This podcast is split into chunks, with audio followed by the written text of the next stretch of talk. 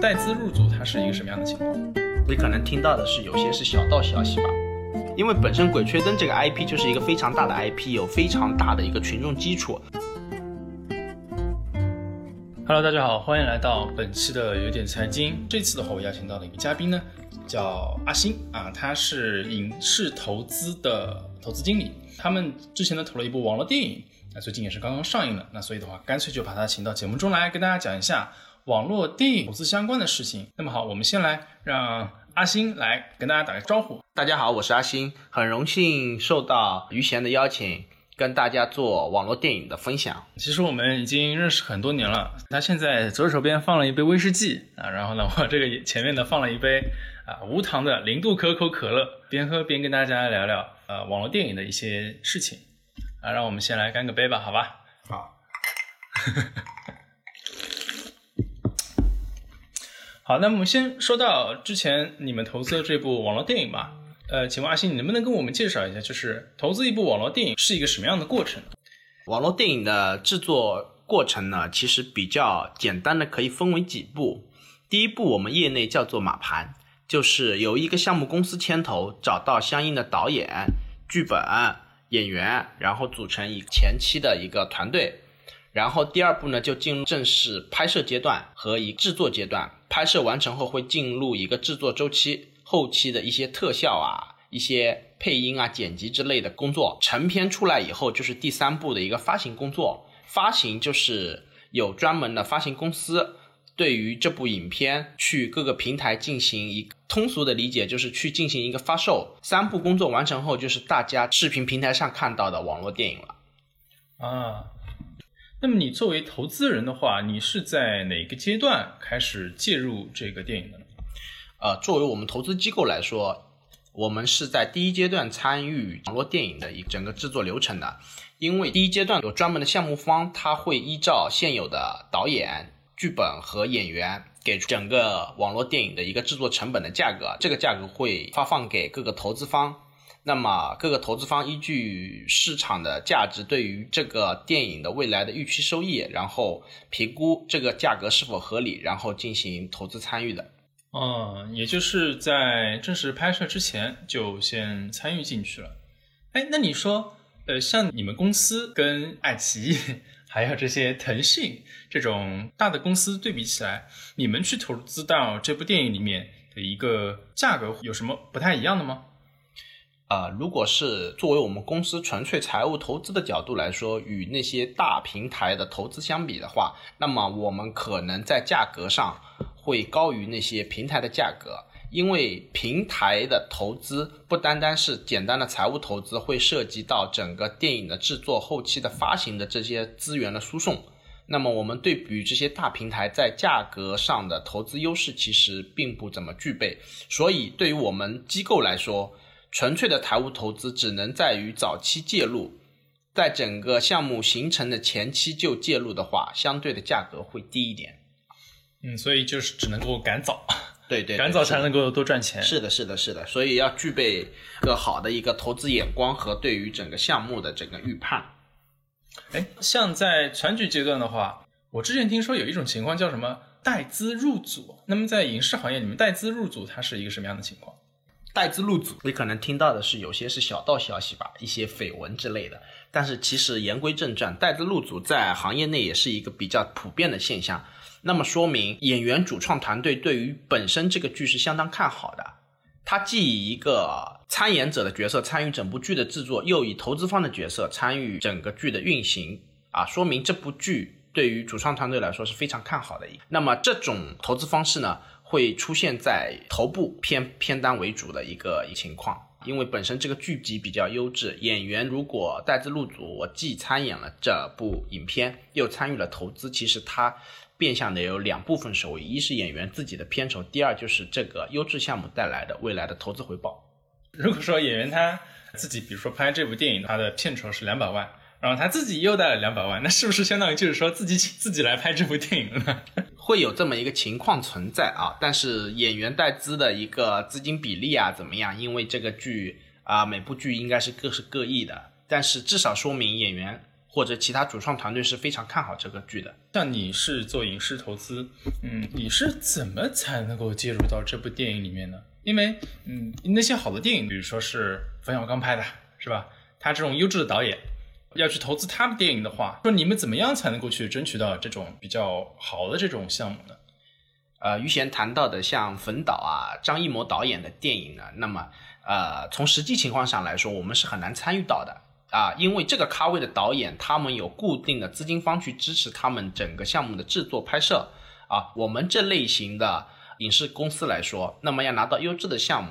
第一就是需要本身公司就要对接到比较优质的资源，那么是需要看公司本身的一些人脉啊啊一个圈层的一个基础了。第二点，要参与一个优质的项目，就是我刚才说到的，需要赶早。如果看好这个项目，对这个项目预期是是极好的，那么就早参与进去。因为任何项目方对于项目启动阶段来说，它的资金需求还是存在的。那么你早进入进去，就可以优先锁定相应的投资份额。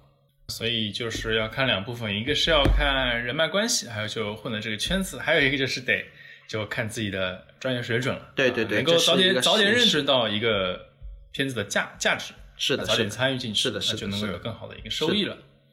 那说回这个网络电影的话，网络电影它最早这个概念是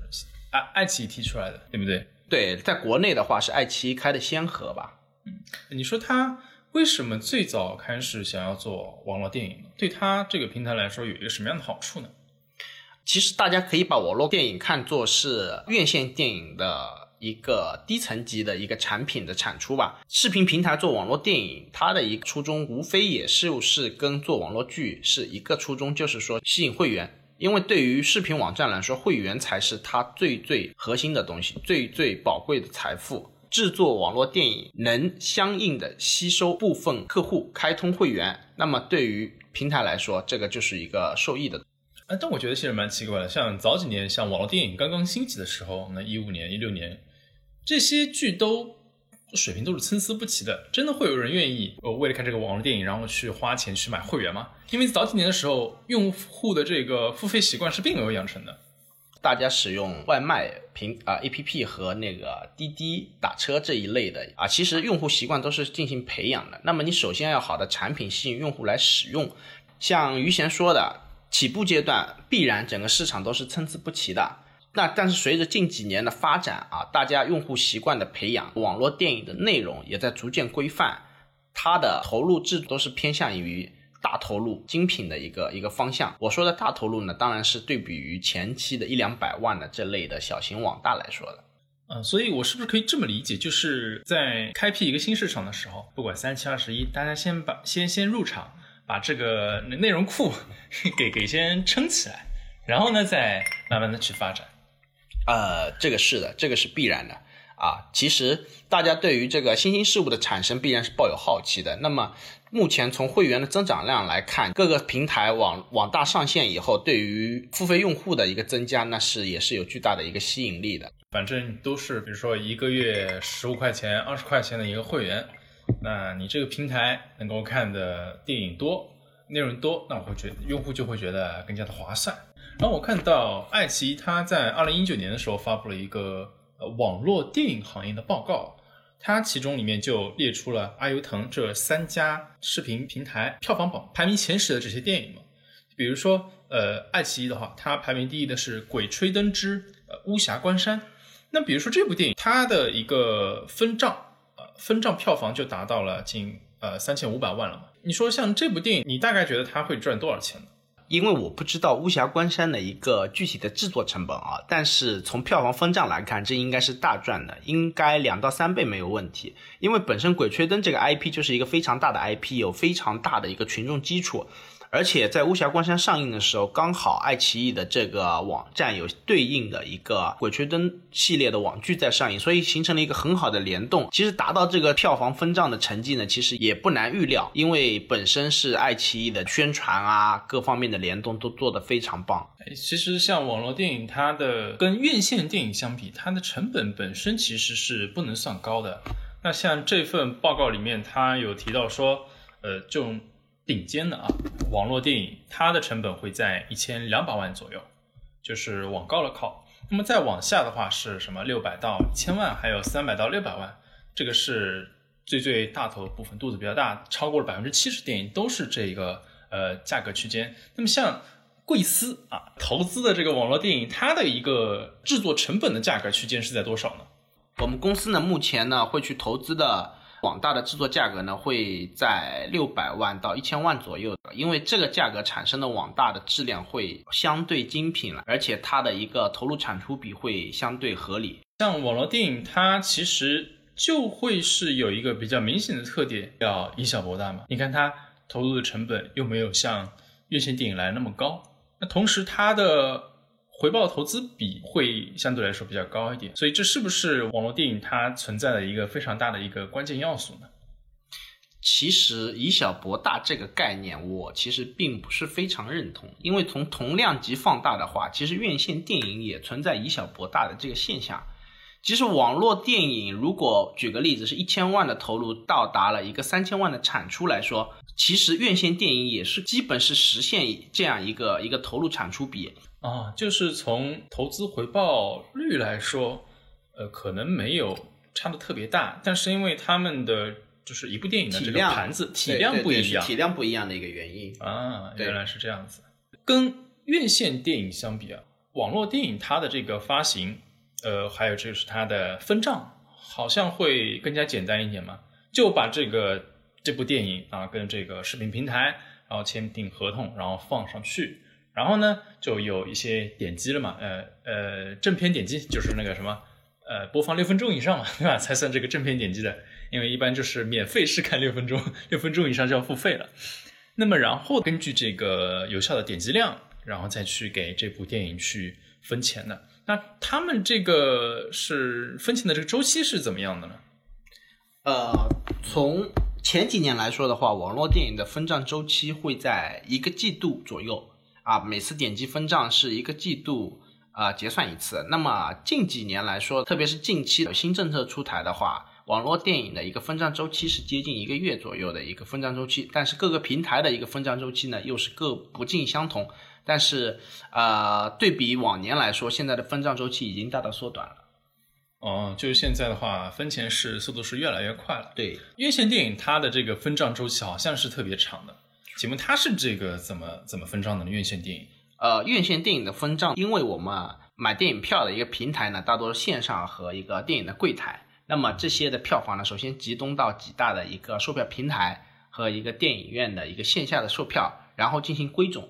电影院的院线的这个分账呢，基本会在半年到八个月为一周期。那么这个分账周期是目前是远远大于一个网大的一个分账周期的，但是电影院的一个结算难度啊和它的这个各类数据的归集难度啊，那也是远远大于网络电影的这个难度的，所以它的周期会相应的延长啊，这个也是可以理解的。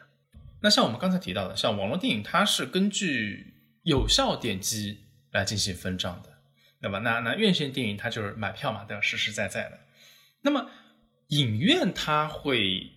就是在这个票房里面收多少比例的这个票房的这个钱呢？一张电影票卖出去的啊价格，从我们这个行业内来说，简要的啊可以分成三份。那么第一份的钱呢，就是由电影的一个制片方收取的，是去覆盖电影的制作成本。第二份的钱呢，由发行方收取。去覆盖发行成本啊，发行成本呢，就是相当于这部电影制作完成后，有一个发行公司帮你去卖到各个影院啊。第三个就是院线自己收取了，因为你使用了人家的硬件啊、场地设备，那么这一部分的收益呢啊，就是归电影院所有。大概的粗略比例呢，都是各占三分之一左右。但是不同的影片啊，不同的发行和院线放映渠道，这个比例呢，还是会做调整的。啊，所以我们现在就是看到一部电影啊，比较好的啊，它可能票房全球票房，比如说《战狼》，它的全球票房是有五十五亿的，它的五十五亿并不是这部电影的制作方啊能够获得到的最终的这个钱，它是要一道一道一道剩下来之后，才能够到这个制制制作方的手里，可能只剩下了呃三十一，比如说这样子，然后才能给到这个制作方。所以票房高的话，它并不一定就是说制作方并不一定能够获得特别多的钱，那还要看他们在发行之初啊协商的这个比例价格是多少。那有可能是高的，那有可能是低的。是的，是的啊，于贤理解的比较正确。好的，那我们今天也聊得差不多了啊，非常感谢阿星来到我们的有点财经，跟大家分享网络电影的行业内幕。希望下次阿星你能够继续跟我们聊一聊影视投资这个更大的话题。好，谢谢大家，下次期待再见。好的，再次感谢阿星。那听众朋友们，如果你喜欢我们的有点财经，欢迎在喜马拉雅、小宇宙 APP、Apple Podcast、网易云音乐、荔枝 APP 等各大平台订阅、转发、评论我们的节目。我是于贤，我们下次再见。